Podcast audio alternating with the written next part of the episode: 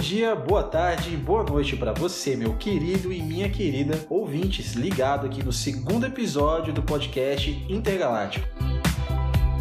Aqui quem fala é o Intergaláctico Herege e ao meu lado está o Intergaláctico Panda. E aí pessoal, tudo bem? E aí Panda, qual que é o tema da nossa conversa de hoje, meu amigo? Hoje falaremos sobre Cromática, o álbum mais recente da Lady Gaga. Nesse episódio iremos trazer um pouco aqui da trajetória da cantora, o seu início, suas influências musicais, as suas fases na carreira, ou as suas eras, como as pessoas gostam de falar, até chegarmos no álbum Cromática, lançado este ano em 29 de maio.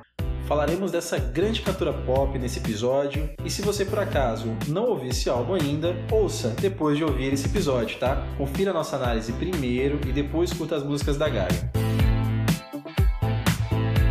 Sem mais delongas, apertem os cintos que a nave já vai decolar. Vamos lá viajar no universo de Lady Gaga. Vamos lá, meus cintos aqui já estão prontos.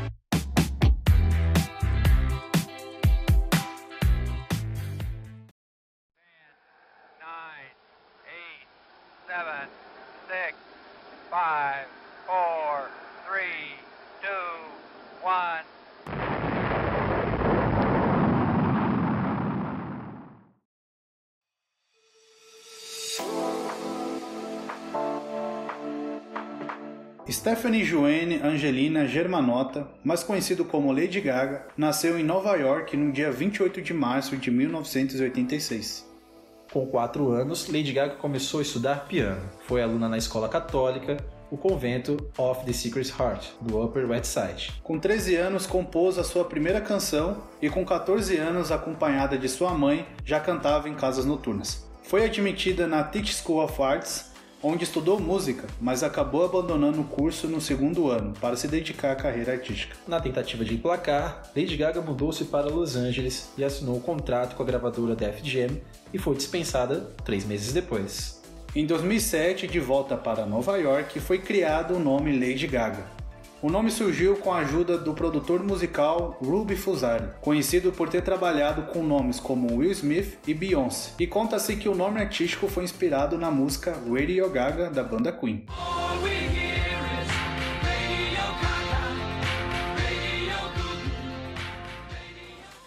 Então, em 2008, Lady Gaga lança o seu primeiro álbum, The Fame, disco composto inteiramente por ela. O disco foi um sucesso a nível crítico e comercial, tendo atingido o número 1 um no Reino Unido, Canadá, Áustria, Alemanha e Irlanda, enquanto nos Estados Unidos alcançou a posição de número 2 na Billboard 200, que é uma lista que classifica os 200 álbuns e IPs mais vendidos dos Estados Unidos. Bom, é somente isso, né, Reg? Nada demais para um primeiro disco de uma artista. Inclusive eu, o Panda, ajudei na arrecadação das vendas do CD, já que eu comprei o CD na época. E vocês não conseguem ver, obviamente, ele está aqui comigo, mas vocês podem conferir uma foto lá no nosso Instagram mais tarde. A música que mais chamou a atenção do público foi Just Dance, que se tornou um hit instantâneo, e assim também fizeram sucesso as músicas Love Game, Poker Face e Paparazzi. E olha só, Herege, podendo de curiosidade, Poker Face foi a primeira música que eu ouvi da Lady Gaga, não foi Just Dance. Pois é, cara, a minha foi Just Dance. Eu achei que era uma mulher negra cantando. O álbum mais tarde conseguiu somente um total de 7 indicações e ganhou dois Grammy Awards logo no início da carreira da Lady Gaga. No início de 2009, ela embarcou em sua primeira turnê, a The Fame Ball Tour, passando pela América do Norte, Oceania, Europa e Ásia.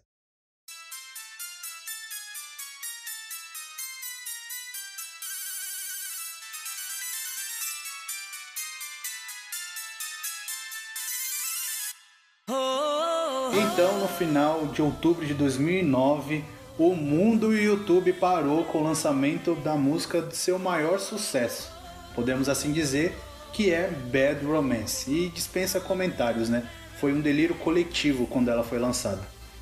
Dizem algumas fontes que essa música bateu o recorde no YouTube como o clipe mais visualizado e manteve essa marca por longos meses.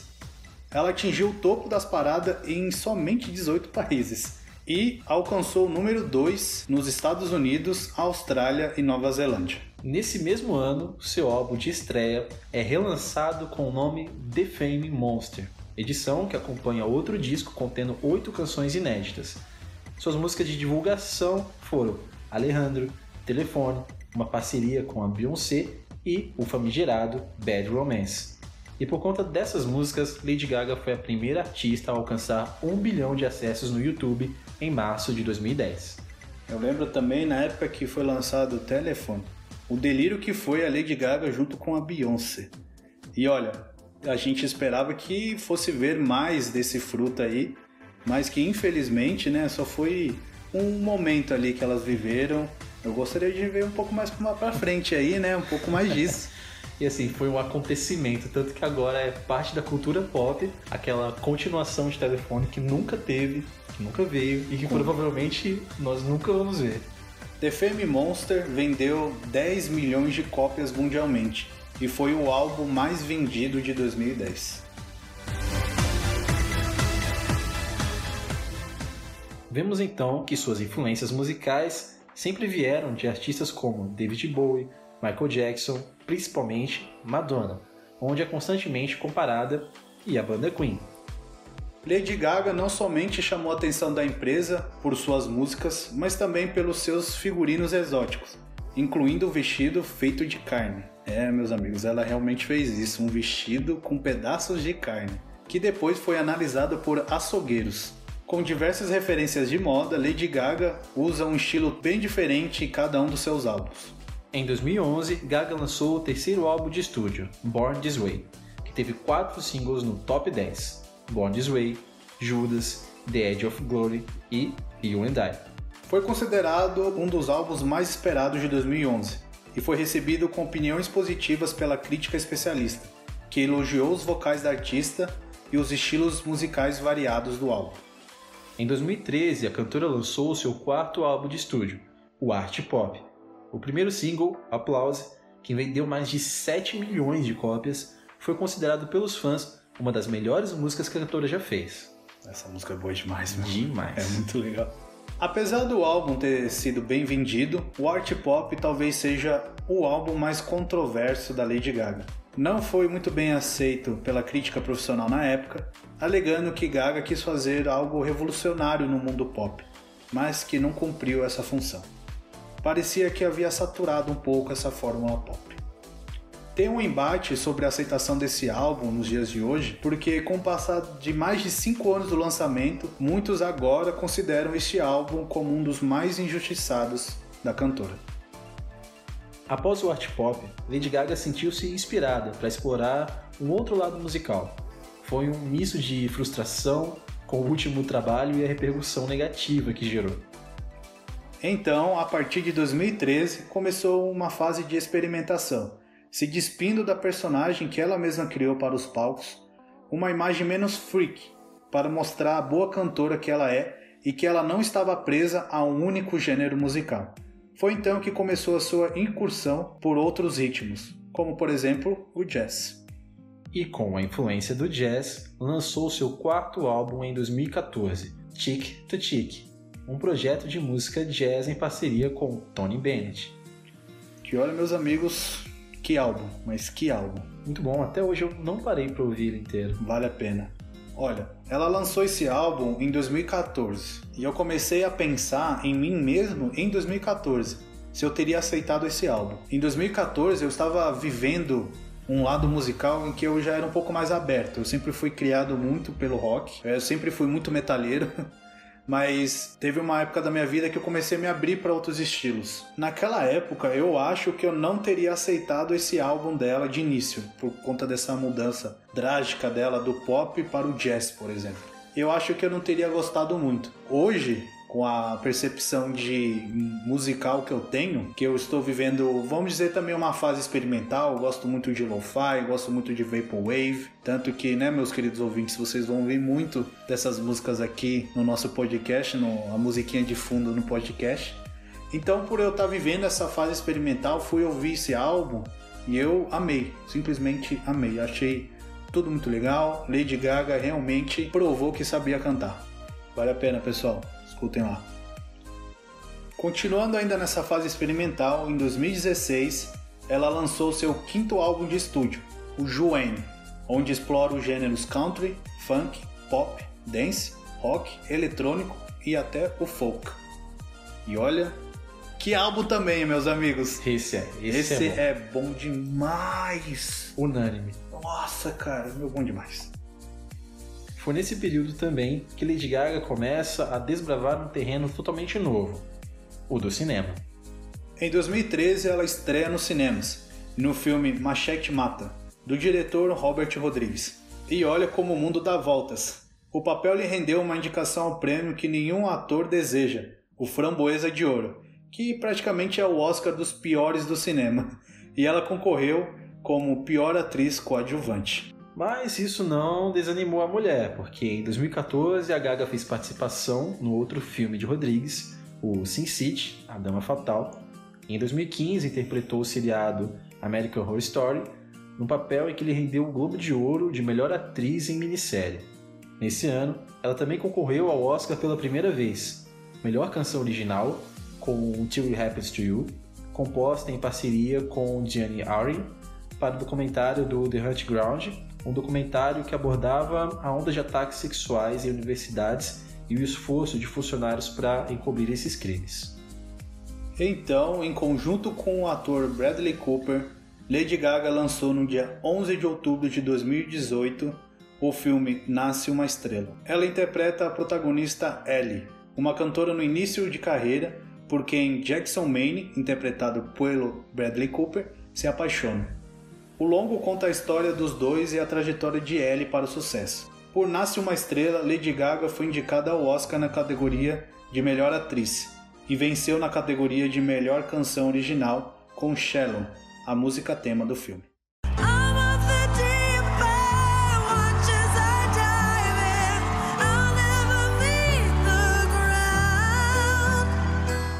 Gaga se tornou a primeira artista musical a vencer cinco premiações numa mesma temporada: Oscar, Grammy, Globo de Ouro, BAFTA, que é a premiação da Academia Britânica, e o Critics' Choice.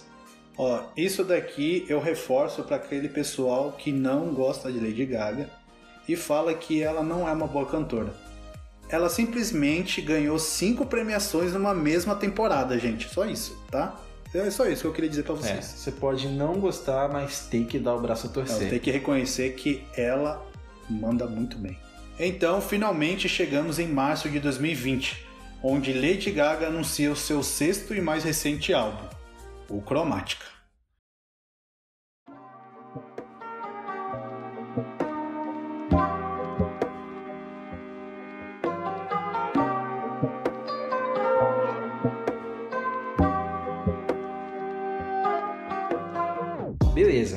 Então é agora que a gente entra finalmente para a era de cromática.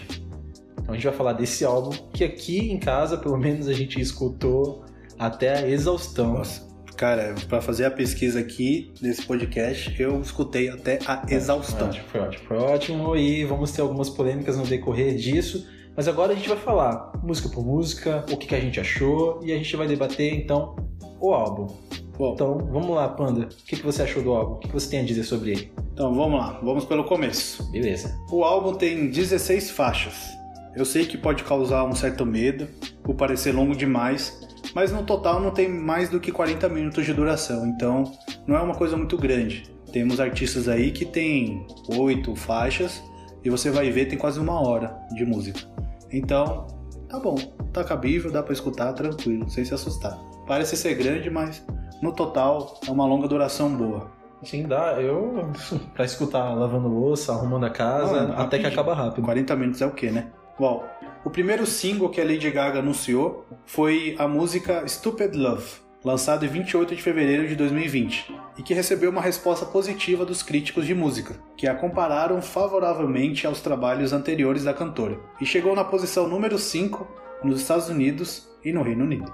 Eu gostei. Eu gostei. Eu, eu confesso legal, tem um- saiu essa música eu gostei Tem um ar oitentista muito gostoso da música. Tem. A gente vai falar um pouco mais dela mais pra frente. Então, em 6 de maio de 2020, Lady Gaga publica em suas redes sociais a data de lançamento do álbum, que seria 29 de maio de 2020. Em, no dia 22 de maio, alguns dias antes do lançamento oficial do álbum, Gaga nos presenteia com Rain on Me, que conta com a colaboração de Ariana Grande. A música recebeu elogios pelas habilidades vocais de Lady Gaga e Ariana. E por sua natureza edificante na música, e já bateu o recorde de maior estreia aqui no Spotify Brasil. Nesse álbum, nós enxergamos que ela é um retorno às origens da Lady Gaga, marcado pela EDM, Electronic Dance Music, com influência dos anos 90, o Eurodance discoteca, e o álbum é uma festa interminável do começo ao fim. As músicas são bem repetitivas, mas não digo isso no sentido pejorativo, mas que é uma característica né, dessa música balada, ela ser repetitiva. Hoje, as novas rádios são as plataformas de streaming.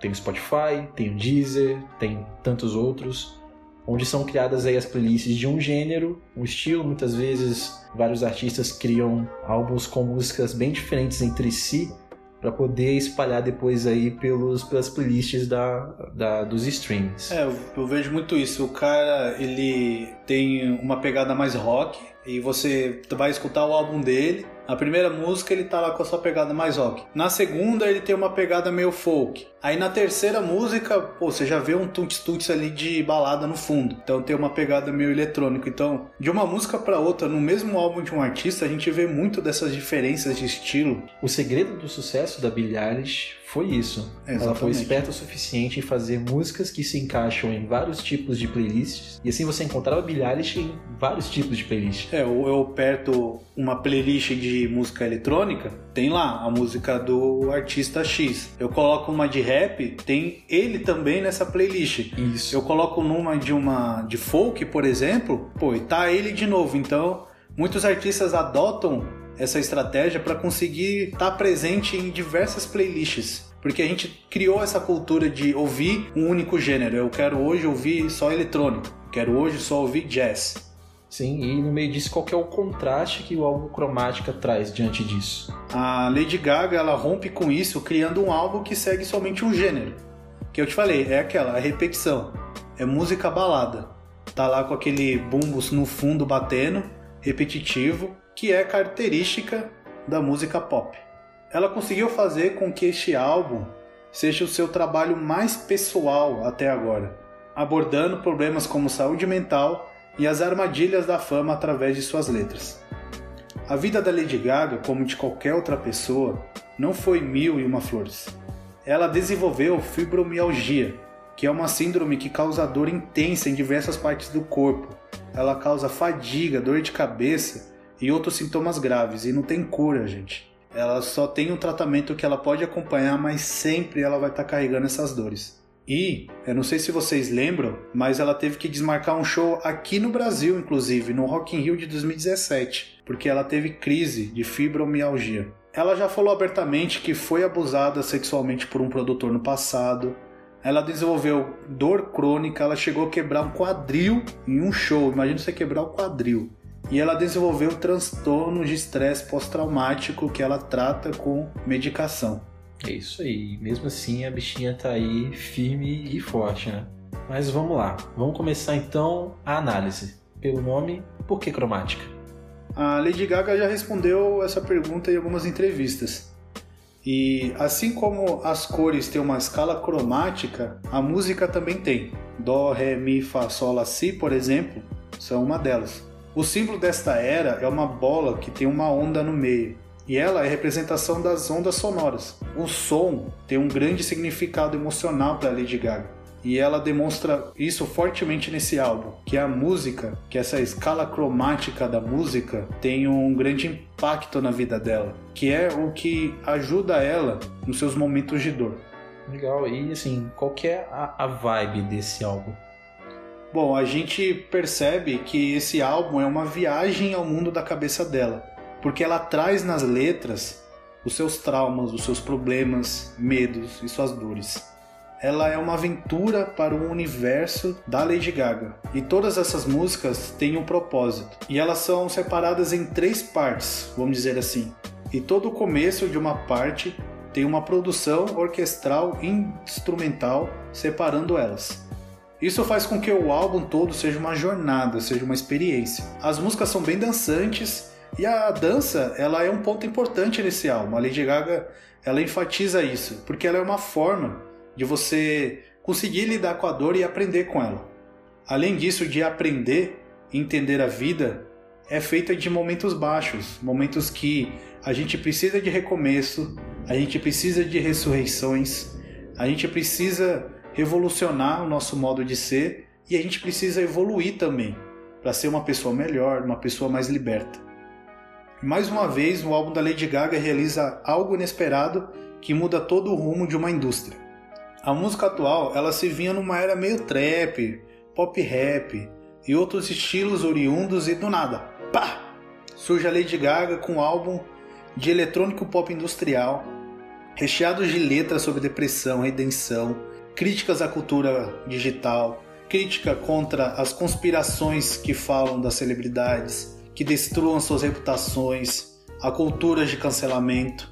Cromática traz um mundo novo. É uma jornada para uma boa saúde mental.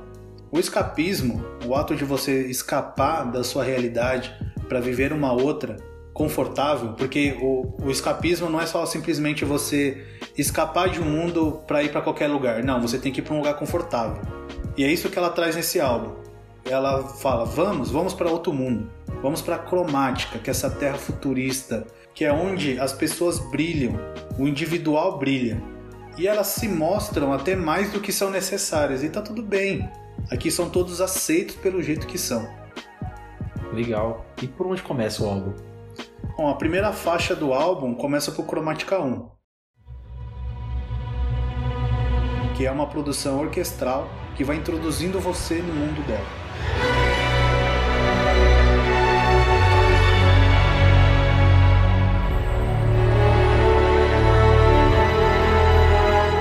Diz em entrevistas que essa música representa o começo da minha jornada para a cura. Então a Lady Gaga segue dizendo: Meu nome não é Alice, mas vou continuar procurando o País das Maravilhas, na música seguinte chamada Alice.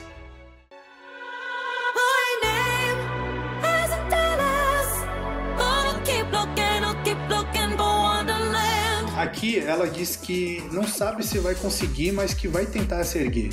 E ela se sente perdida e que ela não iria desistir de encontrar o seu caminho. Na próxima música, o Stupid Love, a música que introduziu a era cromática, ela traz uma pegada bem 80 com sintetizadores no fundo.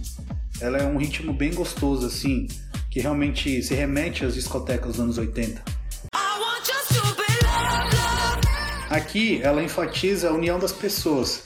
Ela não separa em raças, etnia ou sexualidade. No clipe mesmo, nós vemos uma espécie de punks, tribo brigando entre si e que a Lady Gaga no final é quem os une. Essa música dialoga muito com essa divisão que a gente está vendo no mundo, em meio a tantos protestos, em meio a tantas brigas, e não só divisão em termos sociais, mas também numa divisão política. Então nós vemos nesse álbum que ela volta a ser realmente quem ela era, estranha, em termos de vestimenta, em termos de imaginação do mundo. Ela volta a abraçar ela mesma de sete anos atrás, toda aquela estranhice que ela sempre bate de frente com todos aqueles estereótipos de cantora pop, todos aqueles estereótipos de como a cantora deveria se comportar. Isso ficou bem marcado como a volta dela ao pop, né? E quando o pessoal fala a volta dela ao pop, traz consigo toda essa carga de toda a performance que ela fazia, visual, não só na música, mas também em questão de comportamento, como que ela se mostra para o público. Então é, é praticamente um resgate, né? A próxima faixa é o Me, em parceria com a Ariana Grande.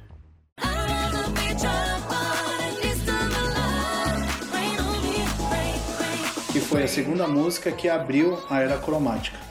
É, na época que ela foi lançada, por mais que tenha sido um estouro no lançamento, estourou no Spotify Brasil, e acredito que em outros lugares do mundo também, teve gente que não gostou. Creio que foi mais devido à falta de inovação nessa música. A produção parece ser muito comum, entrega mais do mesmo, sabe? E não tem nada de novo. Isso se deve porque ela se remete a um pop clássico dos anos 2000, é bem anos 2000. E olha que eu lembro que quando ela lançou, o Herege foi uma dessas pessoas que não gostou. Não gostei mesmo não. não gostei, eu ouvi a primeira vez, eu vi o pessoal no Twitter de madrugada, o pessoal esperou até a madrugada para poder ouvir a música. E todo mundo tava fritando, tava achando maravilhoso. Eu falei, ah, vou ver qual é, né? Tô escutando. Ok. Escutei a segunda vez. Ok. Na terceira vez eu tava me perguntando o que, que o pessoal viu nessa música. O que, que o pessoal achou? E claro, lá fui eu no Twitter Foi E- comprar briga. e comprei briga. Comprei briga com alguns Little Monsters, uma galerinha não gostou, mas foi só uma percepção minha daquele momento. Eu tava esperando alguma coisa mais como um Bad Romance 2.0, não sei. E me veio aquela música. Não gostei no primeiro dia, na primeira semana eu ainda fiquei meio emburrado. Mas foi quando eu ouvi o álbum inteiro que essa música me convenceu. Mas bora lá, vamos continuar. Bom, essa música ela faz alusão às chuvas que são as lágrimas em que ela foi acumulando ao longo de sua carreira. E que de certa forma, nessa música ela diz: "Eu abraço essa dor". Vemos nesse trecho, por exemplo: "Prefiro estar seca, mas pelo menos estou viva. Chove em mim, chova. Eu posso senti-la na minha pele. Está caindo em mim. Lágrimas no meu rosto. Água como miséria. Deixe lavar, está caindo em mim, deixe lavar. Nessa parte, deixe lavar. Eu entendo que isso é aceitação. Deixe, se permita, não pare. Por mais que eu não queira, eu quero que esse sofrimento me lave. E a participação da Ariana Grande, além de uma ótima composição de vozes, a Ariana Grande é uma grande cantora Ela tem uma voz angelical. e eu acho que no fato de Lady Gaga ter chamado a Ariana Grande para essa música era para mostrar que ninguém tá sozinho. Você não precisa estar lidando com essas dores sozinho. Assim, obviamente foi uma escolha de produção musical, Ariana Grande, mas eu acredito que lá no fundo também tenha um pouco desse significado. O Enomi, juntamente com uma outra cantora que também sofre represárias no mundo pop, é, ela chama a Ariana para cantar o Enomi juntos para dizer, olha, você não está sozinho, estamos juntos nessa caminhada e a gente vai se lavar dessas dores juntos. Passando por toda essa dor, então ela se sente liberta para aí sim chegar no Free Woman. Uh-uh.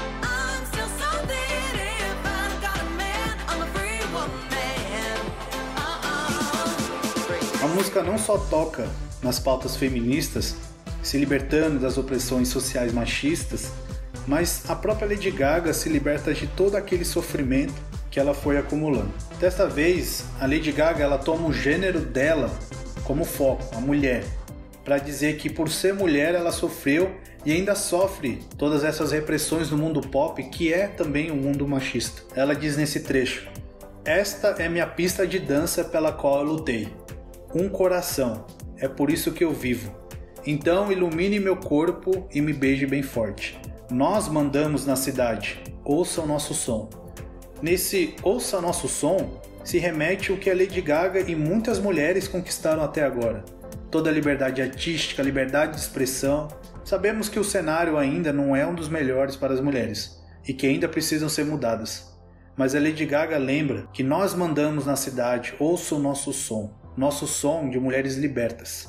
Eu falar que Free Woman foi uma das músicas assim que você escuta bem, entende a letra e a vontade que dá é mesmo sendo um homem você cantar Não, I'm a Free é. Woman a plenos pulmões. É, é contagiante essa música, muito boa. Apesar da Lady Gaga ter se libertado de toda a dor na faixa anterior, ela ainda sofre e ela ainda enfrenta feridas que foram deixadas nela. Em Fun Tonight, a próxima música, vemos que é uma música triste.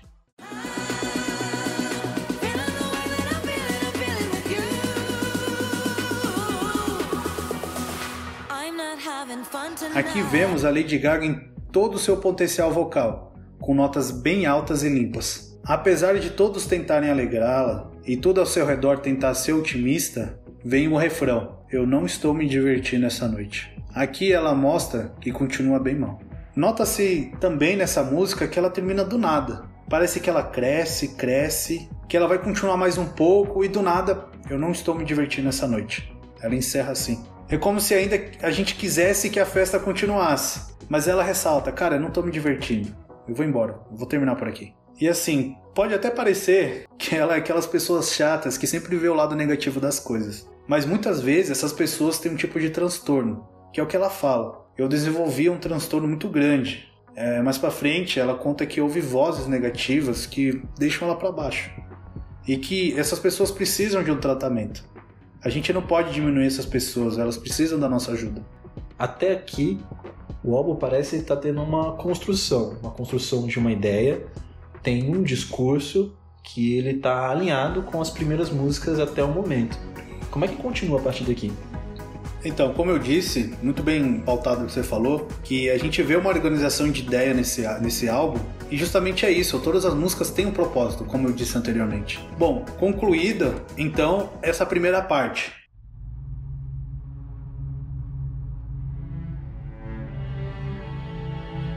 A música seguinte é Cromática 2, que é uma outra produção musical, com orquestra e tudo, e que faz uma ponte perfeita. Cara, eu nunca vi uma ponte de uma faixa para outra, de uma música para outra tão perfeita quanto o final de Cromática 2 e a próxima música que é o 911. O editor, coloca um pouco aí, é muito bom.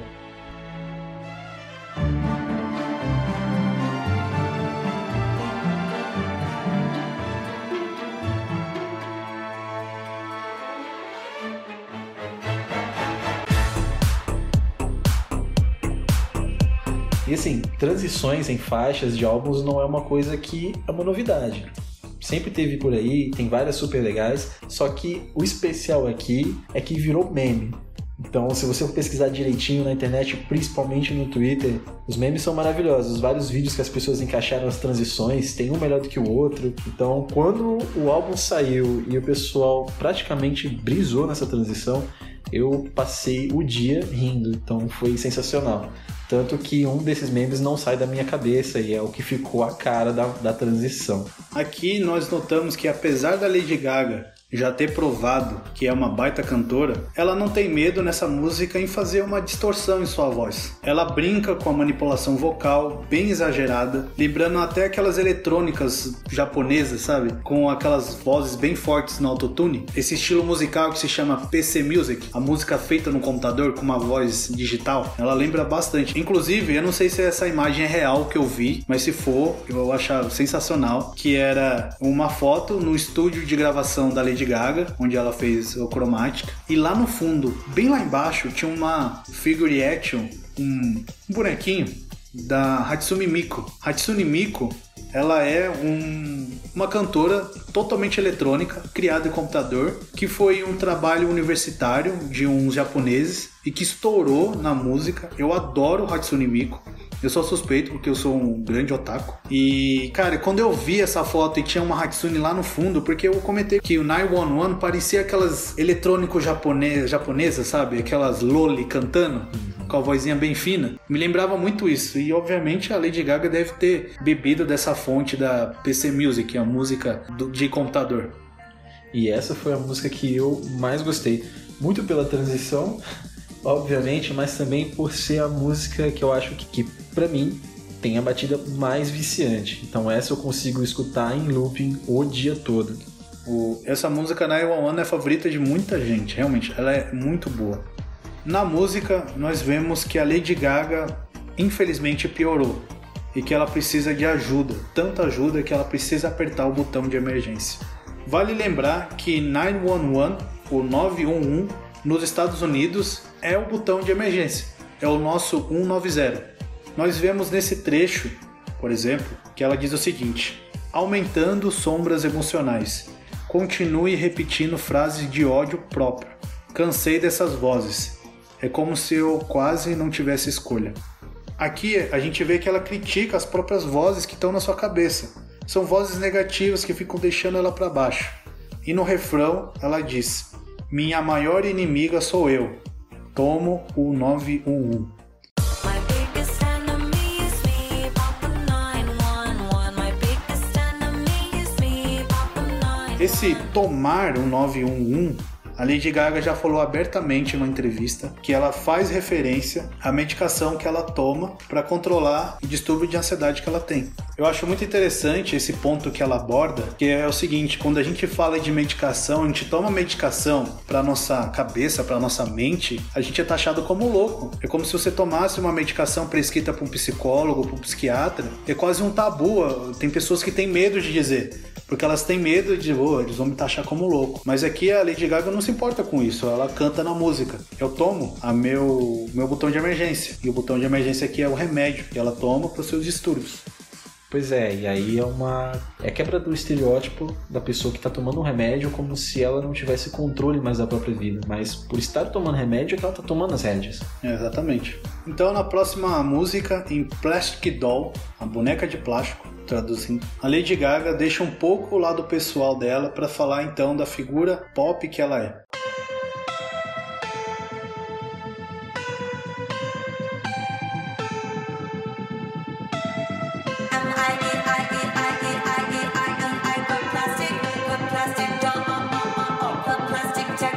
Vemos nessa música uma crítica à forma como os artistas são objetificados no mercado. A música faz ilusão àquelas bonecas de plástico que nós compramos em loja de brinquedo, comparando que as artistas pop também elas são de certa forma, entre aspas, fabricados como essas bonecas. Tem uma estética certa para se seguir, um modelo de corpo, cabelo, comportamento. Nesse trecho aqui ela fala: "Abra e me solte. Eu venho com uma bolsa e sapatos novos. Eu sou seu tipo?" Em diversas vezes ela faz essa pergunta: Eu sou seu tipo? Eu sou o que você esperava? Então a Lady Gaga critica essa objetificação, ela sempre criticou isso no longo da sua carreira. Vemos isso, por exemplo, na forma que ela se veste nesse álbum, novamente, com uma roupa bem extravagante. Dessa vez ela tá usando os artifícios meio futuristas, lembra até um pouco um cyberpunk. Então a próxima música é o Sure Candy, que foi uma surpresa para todo mundo. A Lady Gaga fez uma parceria com as estrelas do K-pop Blackpink.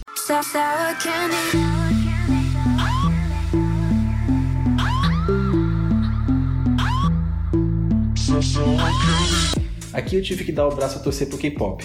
Nunca foi algo porque eu me interessei muito, mas que eu sabia que a indústria é forte, que os artistas são bons, a base de fãs é gigantesca e os K-popeiros estão aí fazendo o papel do, do punk rock atualmente. E o Blackpink foi o que me chamou a atenção. As meninas realmente mandam muito bem eu tô viciado nelas nas últimas semanas.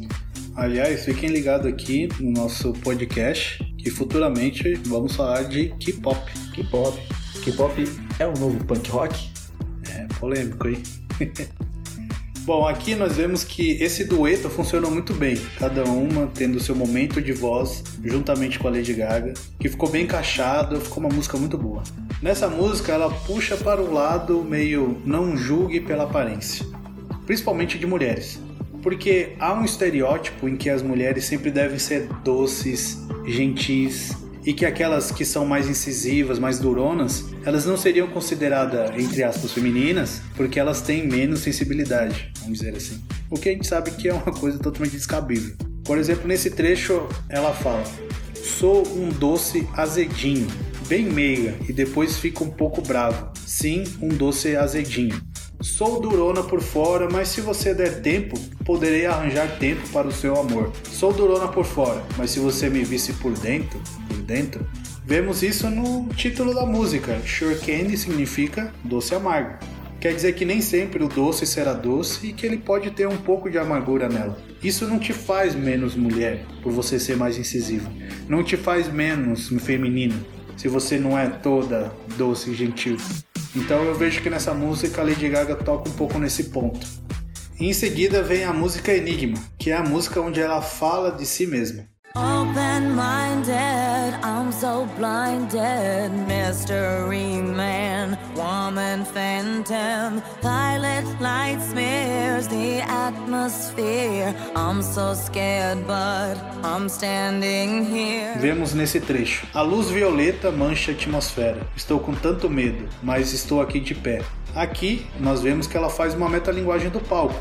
A luz violeta que mancha a atmosfera, que seria a luz do palco, e que ela tá com medo, mas estou aqui em pé. Ela fala que está com medo de estar no palco, dá aquele frio na barriga quando vai se apresentar, mas que ela tá continua em pé ali se apresentando. Mais para frente vemos aqui num trecho.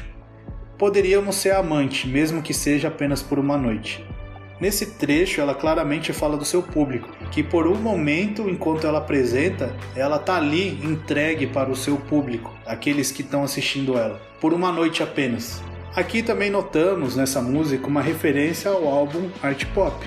Logo na primeira música de Art Pop, chamado de Aura, ela diz que é um enigma popstar. Enigma pop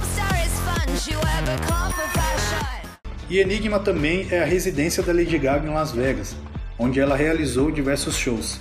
O álbum Art Pop que dividiu muito o público, percebemos que, para o universo de cromática ter nascido, era necessário o art pop ter surgido primeiro. Então foi toda uma trajetória, ela deixa explícito isso. Foi necessário eu ter lançado art pop, ele ter dado aquela repercussão negativa que todo mundo falou, para eu ter criado cromática. Art Pop, inclusive, que ultimamente houve um resgate dele.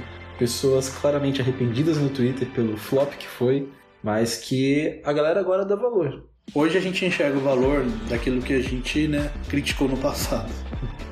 É preciso perder a Lady Gaga no pop pra dar valor nela no pop. Exatamente, amigo, exatamente. Bom, a próxima música, certamente na minha opinião, é a música mais pesada de todo o álbum. A música se chama Replay e ela fala diretamente com a gente, que são os fãs da Lady Gaga. Am I still alive? Where am I? I cry. Who was it that pulled the trigger? Was it you or I? Ela faz uma crítica forte, muito forte sobre nós, os fãs. Ela é uma música bem esquisita, é a mais esquisita assim do, do disco. Em termos assim que tem várias modulações de tons. Vemos aqui nesses trechos. Ainda estou viva? Onde estou? Eu choro. Quem foi que puxou o gatilho? Foi você ou eu? Estou completamente entorpecida. Por que você está sendo burro? Eu não vou me culpar, porque nós dois sabemos que foi você. Um monstro dentro de você está me torturando. As cicatrizes em minha mente estão se repetindo, repetindo. Cara, olha isso. Quem foi que puxou o gatilho foi você ou eu. Ou seja, quem que foi que ativou esse meu gatilho mental, esses meus problemas mentais? Foi eu ou foi você? Pesado.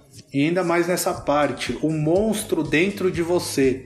Assim, aqueles que são fãs da Lady Gaga se dizem ser Little Monsters, por conta do álbum The Fame Monster, que ela criou essa imagem de monstrinhos.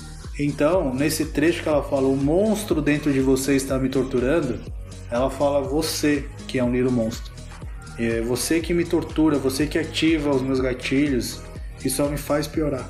Ela mostra que ela é humana como qualquer um, mas que há tantas críticas e exigências como se ela fosse uma máquina.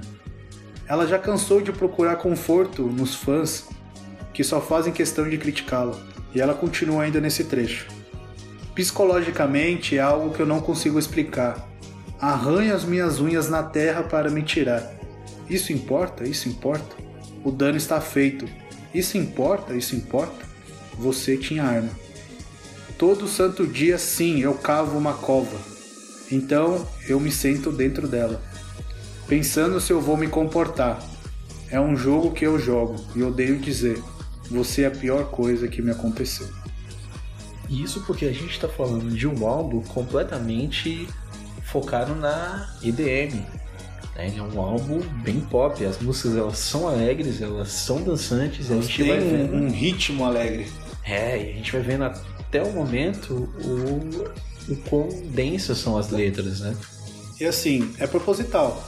A Lady Gaga retoma as suas origens com o pop dançante, mas ela não deixa de trazer uma carga dramática gigantesca nas letras. Você pode dançar, ela não fala isso. Eu não quero que você se sinta mal também, mas eu preciso me expressar de alguma forma. Eu preciso que você me entenda quem eu sou. E você pode dançar, é claro, você deve dançar, porque a música ela tem que ser algo contagiante. Mas também a Lady Gaga mostra que ela tem falha. Nessa música, o replay fala muito como a expectativa do público não é alcançado e o quão frustrante é isso para qualquer artista. Ainda mais nesse meio pop, onde as exigências daquele modelo perfeito de popstar tem que ser obedecida. Muitas vezes o artista erra, ele não chega lá. Isso não é motivo para nós julgar desta forma somente porque existe uma imagem perfeita, entre aspas, em que o nosso artista não alcançou. Eles são falhos, são pessoas também. Isso não faz repensar como fãs de um determinado artista. Até que ponto a gente vai massacrar o seu trabalho só porque a sua expectativa não foi alcançada? Isso é motivo para a gente xingar e ferir o trabalho dele? Sabe, isso me fez repensar muito. Eu cheguei a julgar muitos artistas, por exemplo, vou abrir meu coração aqui. Quantas vezes eu julgava Linkin Park, cara? Eu cresci ouvindo as músicas do Linkin Park, eu sei, eles tiveram uma mudança drástica de ritmo. Eles eram uma coisa mais nu metal, metal misturado com rap, para depois eles entrarem nessa fase experimental, misturando diversos sons. Só que eu não tinha maturidade suficiente para ver que aquela mudança era boa, que eles estavam se reencontrando como artistas. E assim, me doeu muito, me doeu demais quando eu redescobri Linkin Park com o último álbum e meses depois, infelizmente, o vocalista Chester ter se suicidado.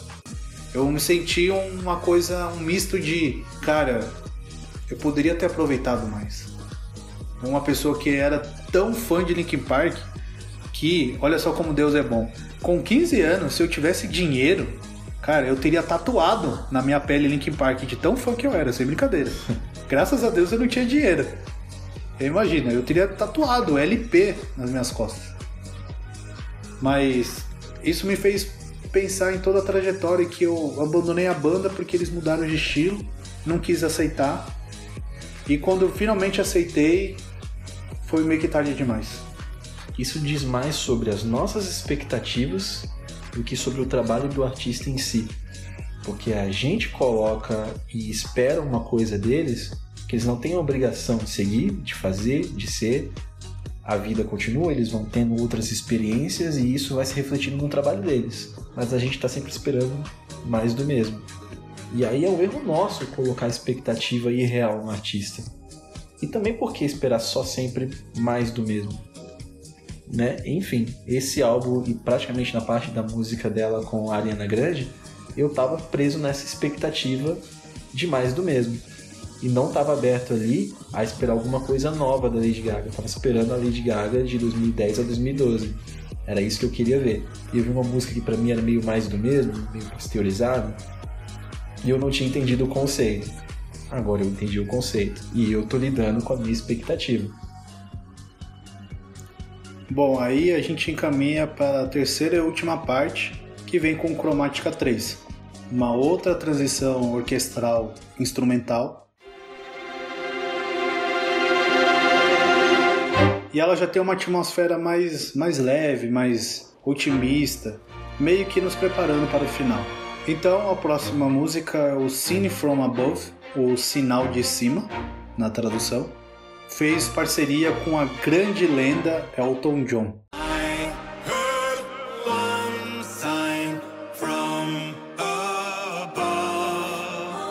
Ela dá um tom muito emotivo para uma música eletrônica. Vemos no trecho que a Lady Gaga canta. Quando eu era jovem, eu rezei por um relâmpago. Minha mãe disse que ele chegaria e me encontraria. Sabemos que no começo da carreira da Lady Gaga, ela usava uma figura de raio azul no rosto, fazendo referência, claro, a David Bowie, que foi, é uma de suas grandes inspirações. Ela queria ser como David Bowie. Como já dissemos anteriormente, ela se perdeu na sua carreira musical. Os anos foram se passando, art pop foi um desastre, vieram seus problemas pessoais, as suas críticas e chegaram também nós, os fãs, que não ajudaram nem um pouco ela e diminuiu seu trabalho. Porém, ela conta nesse trecho: Eu ouvi um sinal do céu. Então o sinal se dividiu em dois. O som criou estrelas como eu e você. Esse sinal que ela encontrou foi o som, a música. Ela diz isso numa entrevista sobre cromática e o entrevistador pergunta: O que te fez você voltar? E ela olha para cima, olha para frente e diz: O som. Foi a música. A música foi que me curou. Foi que me fez voltar e criar cromática. A música foi a sua religião, a sua luz no fim do túnel. Elton John também desabafa na sua parte dizendo: Quando eu era jovem, eu me sentia imortal. E não se passou um dia sem luta. Eu vivi meus dias apenas pelas noites. Eu me perdi sobre as luzes. Quando eu era jovem, eu me sentia imortal. Aqui ele diz o quanto ele se sentia poderoso no início da sua carreira, quando ele era mais jovem. Seus dias eram as noites cantando, fazendo shows, mas que isso ele fez ele se perder na luz, se perder nos holofotes. E que também, quando ele havia se perdido, ele se encontrou na música e encontrou o som como seu refúgio. Então a música tem uma importância de elo entre eles. Sempre que eles se sentiam perdidos, com vontade de desistir, eles tinham a música, o som para se inspirar. Na penúltima música, que se chama One Thousand Doves, Mil Pombos, ela fala diretamente com o público do que esperar dela nessa nova era, nessa nova empreitada que ela iniciou.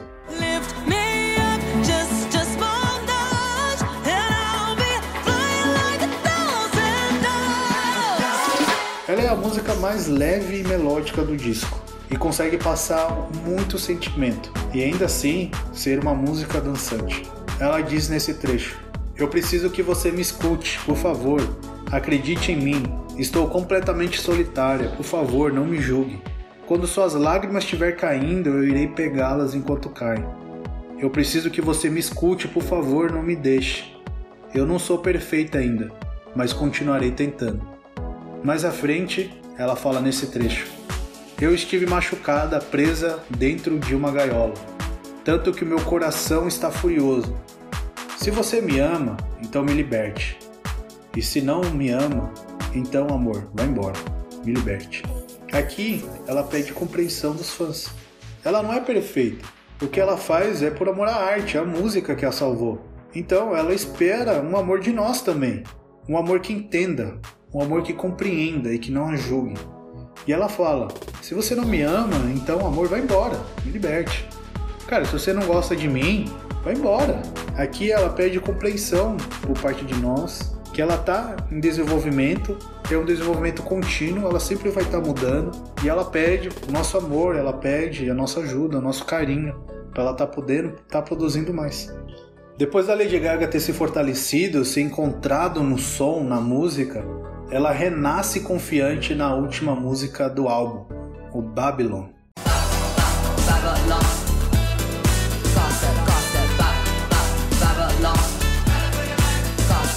Aqui, nessa música, ela apresenta elementos orgânicos e eletrônicas juntos, presença de cordas, saxofone, back vocals, e tudo isso torna a música viva, percebe-se um coletivo vivo nela. Ela é uma resposta direta à mídia, à portagem fofoca, aos paparazzis, aqueles que ganham mediante a mentiras e criar polêmicas em cima das celebridades. Babilônia era uma cidade de uma civilização antiga onde aconteceu a construção de Torre de Babel, segundo a história da Bíblia. Uma torre em que a população construía para se chegar aos céus. Deus, como uma forma de impedir isso, faz com que todas as pessoas falassem outras línguas e não conseguissem se comunicar. Ela faz alusão a isso à fofoca, onde tem muitas pessoas falando ao mesmo tempo de algo que às vezes nem faz sentido, de algo totalmente inerente. E a palavra Babylon é um trocadilho com Babel on, que significa tagarelar em inglês. Mas ela não somente destrói as fofocas, como também reconhece que muitas vezes pode ser o ganha-pão de uma pessoa, que ela vive em perseguir celebridades, em construir um falatório em cima daquilo que foi tirado de alguém. Então ela fala nesse trecho: Sirva, cidade ao estilo antigo, fale, balbucie, lute pela sua vida, Babilônia. Isso é fofoca no que você está metida? Dinheiro não fala, rasgue essa música. Fofoca, balbucia. Lute pela sua vida, Babilônia. Ou seja, lute pelo seu sustento, cara. Continue fofocando, porque eu vou continuar fazer a minha música. E essa música também, muita gente criticou, dizendo que ela lembra muito Vogue da Madonna. E assim, eu acredito que é proposital, é para aparecer mesmo. A Lady Gaga, obviamente, como toda cantora pop, se inspira na Madonna. E a Lady Gaga é, é constantemente comparado com Madonna, como se ah, ela quer ser a próxima Madonna. E ela joga isso na cara. Eu falei, gente, podem fofocar, podem continuar falando mesmo que eu pareço Madonna. E a música lembrar uma música da Madonna é proposital pra realmente tá batendo ali fofoca, hein, gente. Eu vou estar aqui continuando meu trabalho. E esse então é a nossa nova era, a era cromática.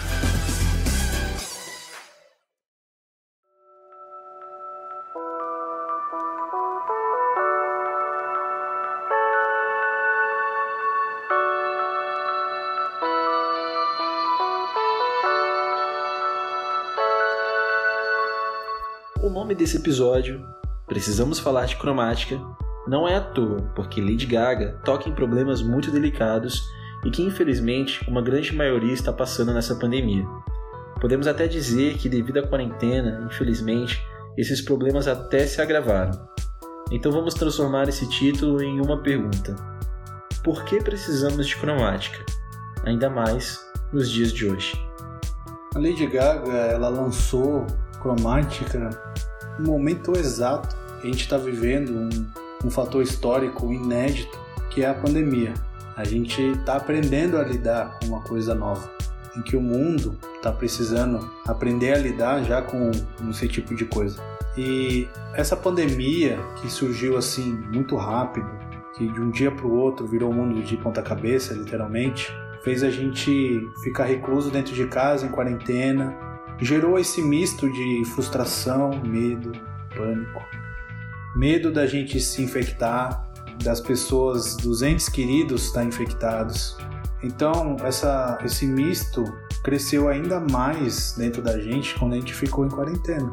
E a Lady Gaga está nos trazendo, nos presenteando com esta obra falando sobre saúde mental, o quão é importante a gente falar disso, a gente abordar isso com a nossa família, abordar com um ente querido, com os nossos amigos, sobre a nossa saúde mental. A gente toma medicação para a gente dormir e também a gente toma medicação para ficar acordado.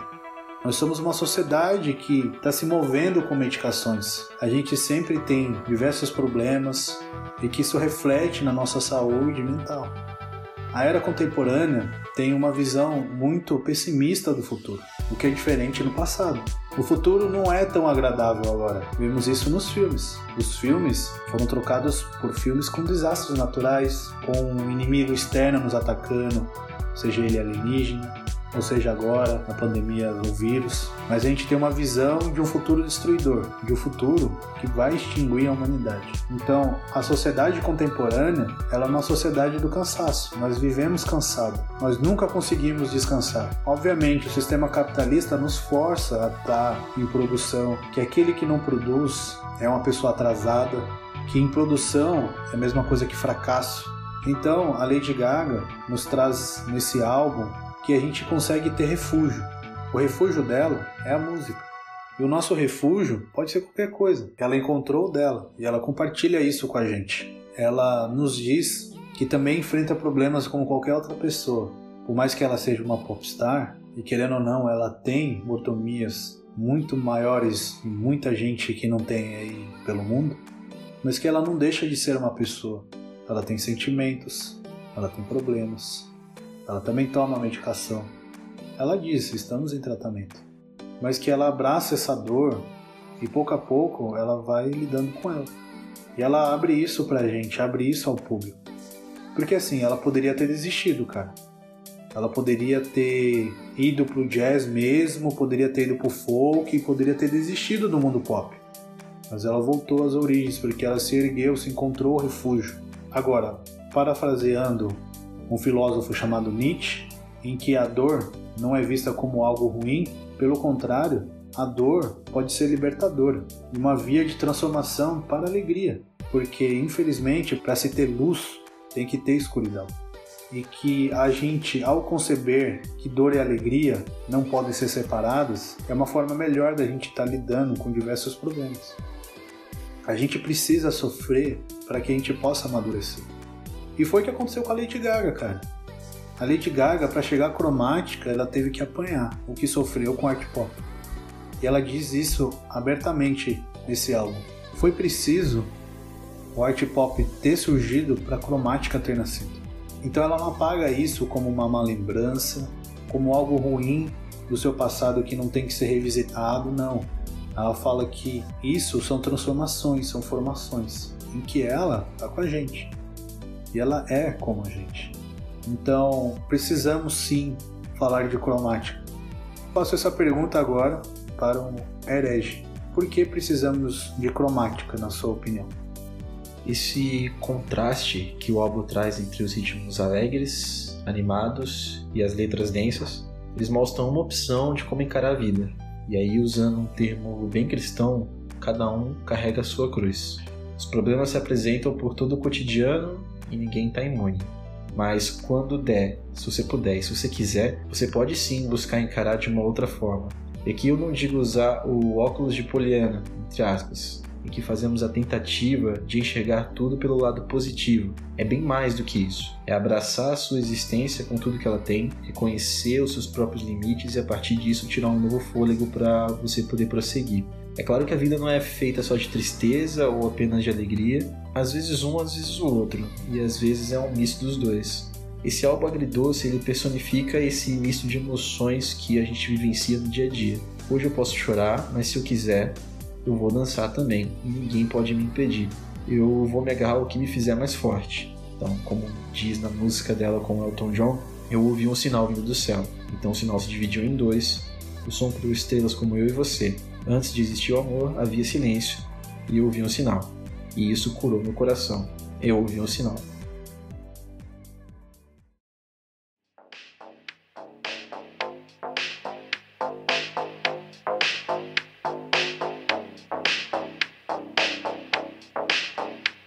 Chegamos ao fim de um episódio. E novamente, nós temos a agradecer você, ouvinte, por ter nos escutado até agora. Espero que tenham gostado ao embarcar nessa viagem conosco. Interaja com a gente lá mandando um e-mail osintergalácticospodcast.gmail.com Nos mande o feedback do que você está achando até agora, sugestões para nós melhorarmos, sugestões de pautas. Siga-nos no Twitter, que é arroba galacticopod. Segue também lá nosso Instagram, Intergalácticos Podcast, tudo junto. Nossa descrição continua disponível abaixo e é só conferir.